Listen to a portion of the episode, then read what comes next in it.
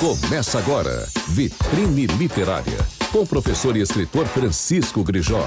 Tudo sobre literatura contemporânea, temas, autores, obras, debates, análises, curiosidades e bate-papo com autores e editores. Olá pessoal, tudo bem? Mais uma edição do Vitrine Literária com Francisco Grijó, que você acompanha pela, pelo, pela página de vídeo do Fúria Vitória e o podcast da Rede Vitória. Hoje a gente vai conversar sobre um assunto que muita gente acha que é desconectado da literatura, mas não é. Né? Aliás, desconectado da arte. Eu fico pensando uma coisa que eu, eu, eu lanço para você que está me ouvindo e para você que, me tá, que está me vendo. Vocês já imaginaram o que seria de Johann Sebastian Bach sem é, o luteranismo? O que seria de Beethoven se ele não tivesse escrito, por exemplo, a Missa Solemnes? O que seriam as cantatas de Bach, que são cantatas religiosas, sem a religião? Ou o que seria, por exemplo, os Magnificats, que são em homenagem à Nossa Senhora? Ou seja, a arte ela está muito ligada à religião.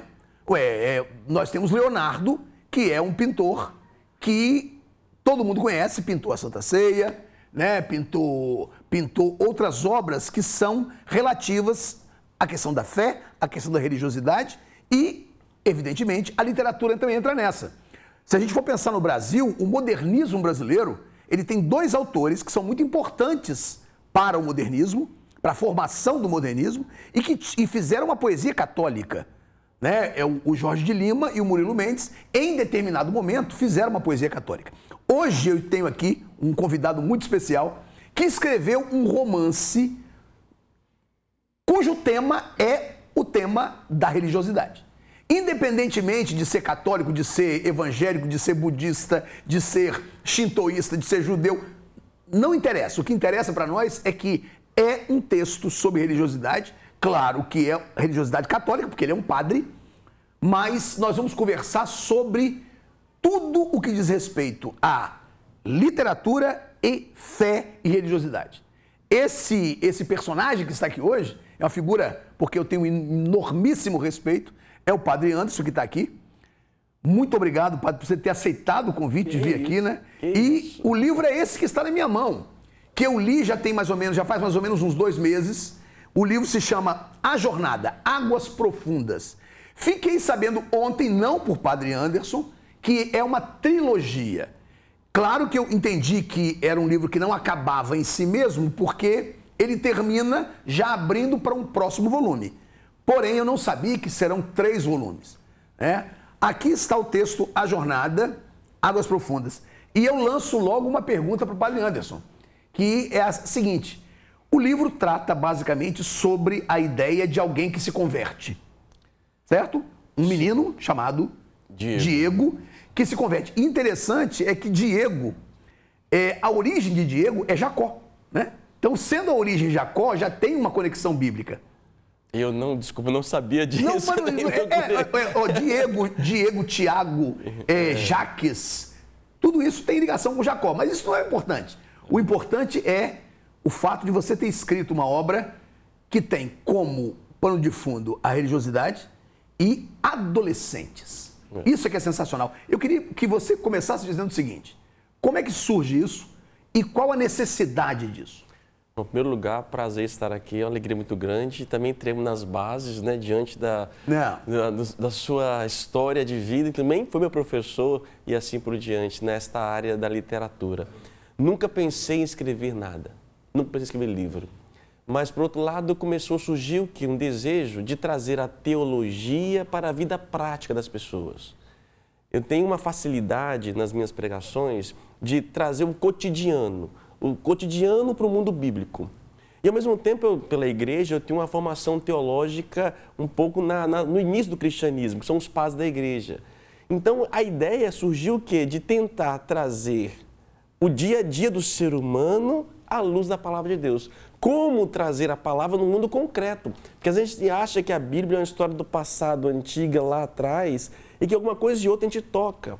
Mas eu não, eu criei uma história de pessoas que têm conflitos reais, perfeito, existenciais, para que possa lidar com o evangelho hoje. Na verdade, os jovens dessa, dessa, dessa obra, a obra não é para jovem. A obra, o jovem nada mais é do que o ser humano de hoje. É a metáfora da vida. Os jovens representam o homem de hoje, o ser humano de hoje, com as suas crises, com seus vazios, com suas perguntas, indagações. E que é, questiona a fé, questiona a religião, questiona o cristianismo de modo especial. Então, o ser humano hoje que eu ponho na boca do jovem, que tem a oportunidade de bombardear a fé cristã. É, isso aí e eu, eu, eu não faço, não, não tenho melindres, não. É. Eu ponho na boca deles aquilo que eu ouço das pessoas. Eu sou, é, eu sou uma pessoa que procuro ler o ser humano, eu falo para os seres humanos.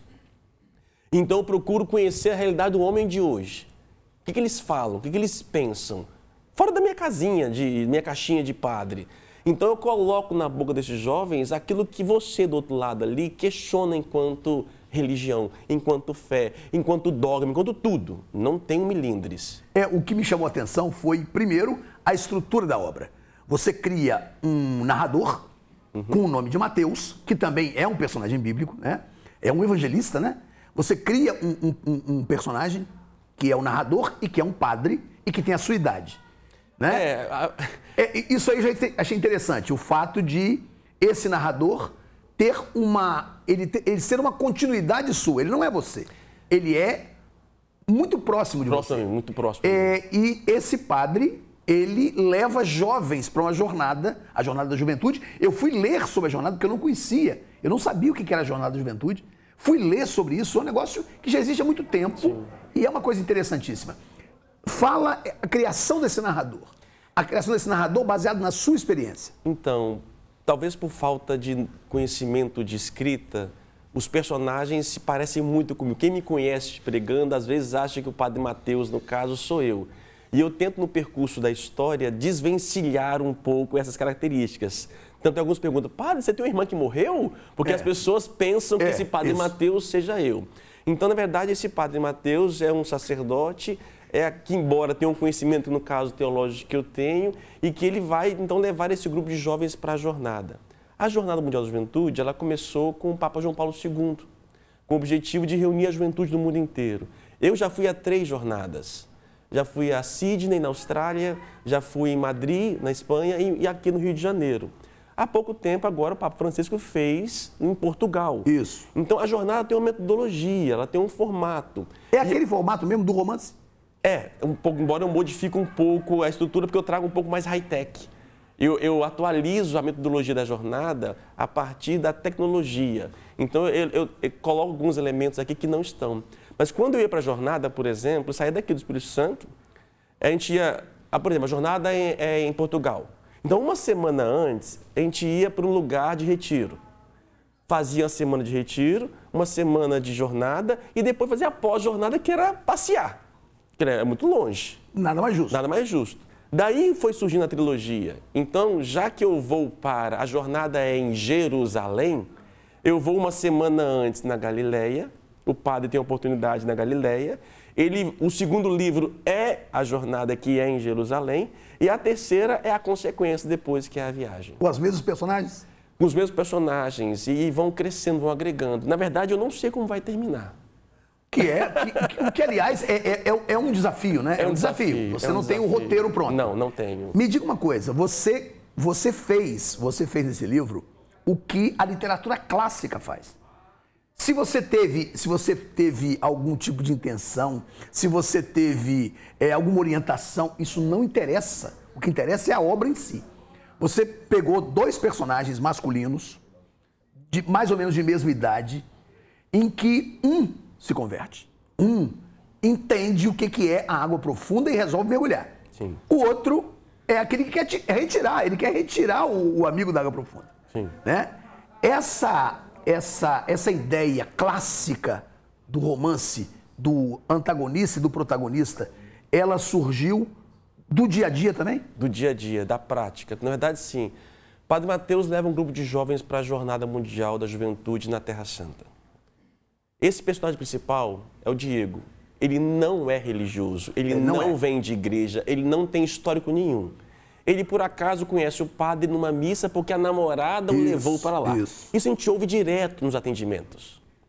Isso, isso é comum? Isso é comum. Pessoas que por acaso ouviram uma música, ouviram uma pregação, ouviram não sei, por causa da namorada. Os Ou rela... por causa do namorado. Meninas, meninas os, que vão com o namorado. Os relacionamentos fazem as pessoas mudarem de igreja ou aceitar a igreja. É o relacionamento. Ou é amizade ou namoro. Quantos casais que, pela relação, levou o outro. Então, Diego vai um dia na missa por causa da namorada ele ouve a homilia do padre falando da jornada anterior e ele se encanta com aquilo. É. Porque ele não está acostumado com a linguagem religiosa. Ele acha que a igreja é uma linguagem chata, sabe? Não atrai. Nunca foi educado para isso. E de repente ele menos se vê, ele começa a conversar com o padre. E o padre o convida para a jornada. Só que tem custos. Exatamente. Custos. E o padre começa a movimentar na comunidade para poder bancar para esse jovem ir.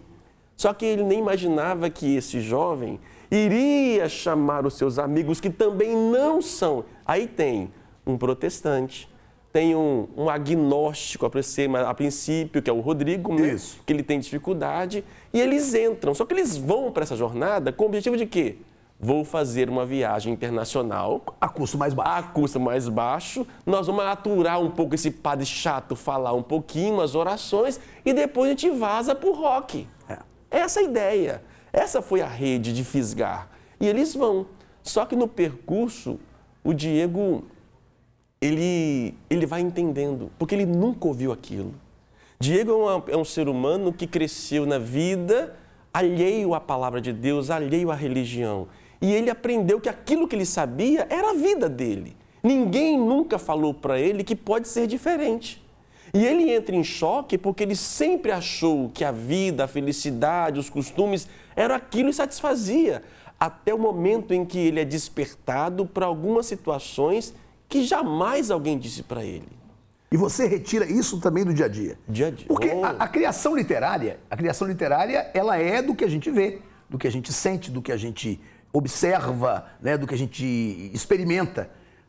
A criação literária é isso. 100% da, dos meus personagens é do Era, povo, é do é dia a dia. É isso que eu queria saber. 100% dos, dos comentários, das indagações, das reclamações é do povo. Atendimento direto às pessoas em todos os sentidos, virtual ou presencial. São os dramas, são os dilemas. Que Deus é esse? Onde esse Deus está diante das minhas dores, das minhas alegrias? É. E há um dado que eu achei interessantíssimo no livro. Já vi em outros livros, mas você é muito mais próximo, né? Você é um capixaba. Eu, eu já assisti a missas, né? Em que você capitaneou, então é, é, é, é, é muito mais interessante quando se lê um texto a partir daí. É, o, o, o, padre Mateus, ele é um didata, ele é um didata, ele é um professor. Né? Porque, a, além de ele levar os meninos e apresentar a eles, Durante as, as, os papos com os meninos e as indagações e as curiosidades, alguns não gostam, mas a maioria gosta, é, ele explica cenas da Bíblia, ele explica grandes pensadores religiosos, você cita pensadores com muita propriedade. É, você acha que isso é interessante para o jovem? Ah, o que me atrai, eu sou muito racional. E eu falo para muitas pessoas racionais, eu gosto de fundamentar a minha fé. Eu gosto de, de, de, ter pensamentos que fundamentam a minha fé. O ser humano hoje, embora seja muito volátil, muito, muito sabe, líquido, mas muitos querem argumentos. Eles querem fundamentos. E o ser humano hoje, ele, embora seja emocional, mas ele é muito racional. Então, eu venho trazer respostas concretas e argumentos concretos, argumentos racionais, embasados, lógico, nos padres da igreja. Mas você acha que é possível racionalidade e fé ficarem juntas? Eu sou assim, filho. Se não fosse possível, não existiria. Eu sou profundamente racional. O, o, a minha fé é para que eu possa acreditar. Lógico, há um momento em que eu ultrapasso, olha, a razão vem até aqui. Daqui por diante, então, eu acredito ou não acredito? Ou eu creio ou não creio? Por exemplo, a Eucaristia, como padre, ao celebrar a missa, eu consagro. Eu tenho toda a fundamentação teológica tradicional da igreja, a tradição, tudo. Tenho tudo hoje como conhecimento. Só que eu não tenho a prova empírica. Isso. Eu não tenho a prova empírica. Não tem. A ciência, se pegar a hóstia antes e depois da consagração, é a mesma coisa. Sem dúvida. Aí chega uma hora em que eu decido, eu vou acreditar. Aonde, ou seja, a minha razão me levou até aqui, mas chega um momento em que eu dou um passo. Não, ou eu acredito, ou não acredito. Mas os personagens são bem interessantes aí, porque não é uma questão de opção. Ou seja, vou acreditar. Não. O, o, o Diego, ele é levado a acreditar é, porque ele, ele é convencido pela palavra.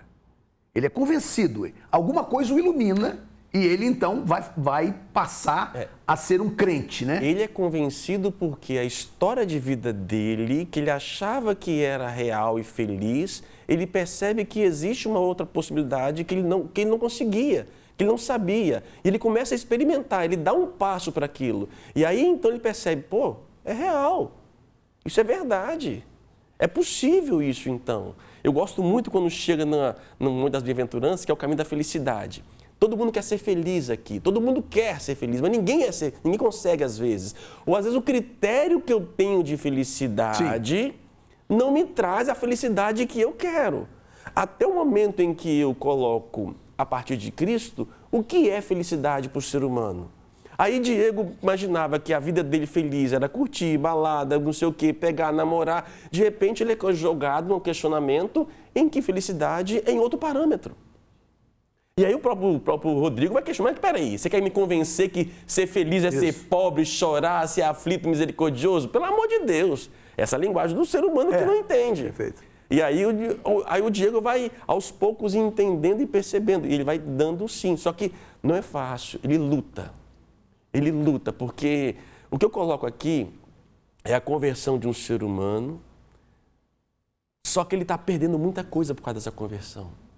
E é difícil eu abrir mão daquilo que para mim até então era tão sagrado, minha amizade, as pessoas queridas, que não querem seguir o mesmo caminho que eu, e ao mesmo tempo eu estou encantado. E ele, ele fica entre o fogo e a espada. O que eu faço? Sigo aquilo que eu estou sentindo que é gostoso, mas que eu não tenho certeza ainda que vai onde vai dar? Em contrapartida, eu vou ter que perder isso daqui. A fé traz muito esse dilema. Traz, né? traz. A fé traz muito. Jesus, você você Jesus, explora isso bem no livro. Jesus disse: Vinde a mim, renunciar a si mesmo, renunciar às pessoas. Tem a passagem do jovem rico, que chega para Jesus Cristo: Eu quero, olha, o que eu faço para conseguir a vida eterna? E ele fala: Observa os mandamentos, e, e, mas eu faço isso, mas ainda tão vazio. Então vende tudo que tens, dá aos pobres e me segue. Ele não consegue e vai para casa triste. A radicalidade do Evangelho é difícil. Ela exige de nós um desapego. Nós estamos no mundo, mas nós não somos do mundo. Porque muitas vezes as pessoas, nós somos criados como se o mundo fosse a minha realização plena. Eu tudo eu estou aqui. Os prazeres se confundem com o divino. Os prazeres têm poderes divinos de saciedade a ponto de prescindir outra coisa. Você não coloca, você não coloca no, no romance a ideia de alguém que precisa abrir mão. Você não, não, não, é, não há um personagem, pelo menos eu não, eu não percebi, um personagem que tenha aberto mão de prazeres, prazeres materiais e que tivesse abdicado disso aí por conta da fé. É, Você não eu, coloca, eu né? Senti, eu senti essa, essa necessidade de ter um personagem que é aquele realmente o que descobriu isso. Que, na verdade, é a figura do padre.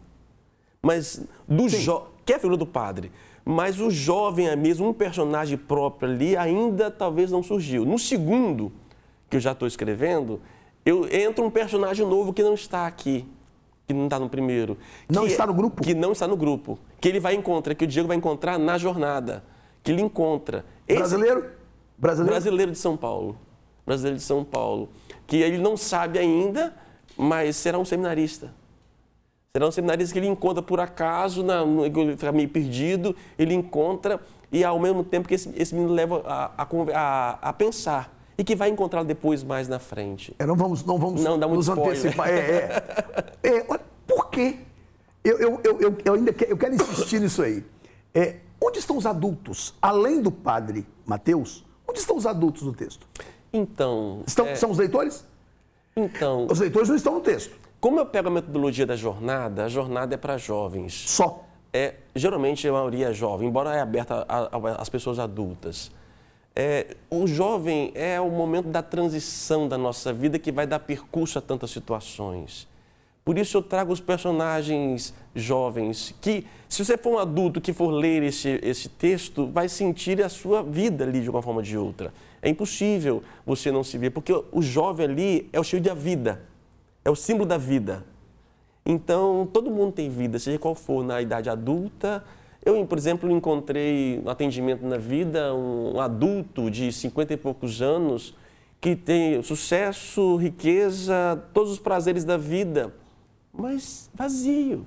E vem sentado na minha frente, um homem muito realizado profissionalmente, sexualmente, e diz: Eu tenho tudo, mas estou vazio, eu não sei. Tive todas as mulheres e posso ter o que quiser. E aí eu chego para ele e falo assim: Meu filho, você teve tudo, mas você nunca teve amor na vida, você nunca amou. Você não sabe o que é amar. E como padre, eu tenho convencimento cada vez mais, e é o meu objetivo, de ensinar, não ensinar, porque também estou aprendendo, mas trazer para as pessoas a didática do amor. O que é amar? Porque amar pode se confundir com o desejo. Sim. No mundo grego, nós temos lá três níveis de amor. Isso. A filia, o eros e o ágape. Isso. Filia e eros ninguém ensina. Filia e eros é da natureza humana. Eu vou ter amizade natural, ninguém precisa me ensinar, eu vou ter amizade a você. Eu vou ter desejo por você ou por outra pessoa naturalmente. naturalmente ninguém é. ensina, e eros. Ensina-se o ágape. E quando Cristo diz amai uns aos outros, o verbo é o ágape. Ou seja, agapai-vos uns aos outros. E é o ágape que, na verdade, que é a natureza do ser humano. Assim como o cachorro nasceu talvez para latir, a, a, a mangueira dá para manga, o ser humano nasceu para amar. Mas que amor? Ágape. Não Eros. O Eros faz parte da nossa natureza. Nós nascemos e sabemos que uma hora na adolescência vai despertar os hormônios e eu vou querer ter alguém. Só que uma hora eu tenho que aprender a, ser ensinado ao que? Ao ágape. E o Diego, ele vai sendo ensinado justamente a esse personagem que é o ser humano de hoje, a entender o sentido da vida, que é o ágape. E ele, e ele num certo sentido, o ágape, ele vai anulando um pouco o eros do Diego. Do Diego, né? Então, é, eu já. Eu só posso dar esse spoiler. Eu pensei nisso quando comecei a escrever, pensei que talvez o Diego finasse, virasse um padre no final. Eu já descartei essa possibilidade. Eu não ia gostar dele padre, não. Não, não porque... Eu acho que é outra não, coisa. É mas eu... eu... sou um leitor. Não, não, apenas. não. Eu não quero, porque isso dá a ideia de que a conversão só se leva para esse lado. Eu quero Sim. colocar o Diego, um ser humano, no mundo. Lógico, a princípio ele vai é, não vai perdendo o seu Eros, mas ele vai entendendo o lugar do Eros. Qual o momento agora? O meu momento agora não é o Eros. Eu estou com vontade de outra coisa.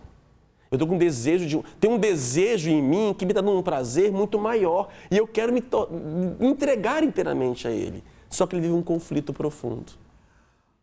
Padre Anderson, o nosso tempo acabou. Já? Não, mas calma, nosso tempo acabou, mas nós vamos ter um outro programa agora em seguida. Caramba. Então eu vou agradecer as pessoas que estão, que estão acompanhando.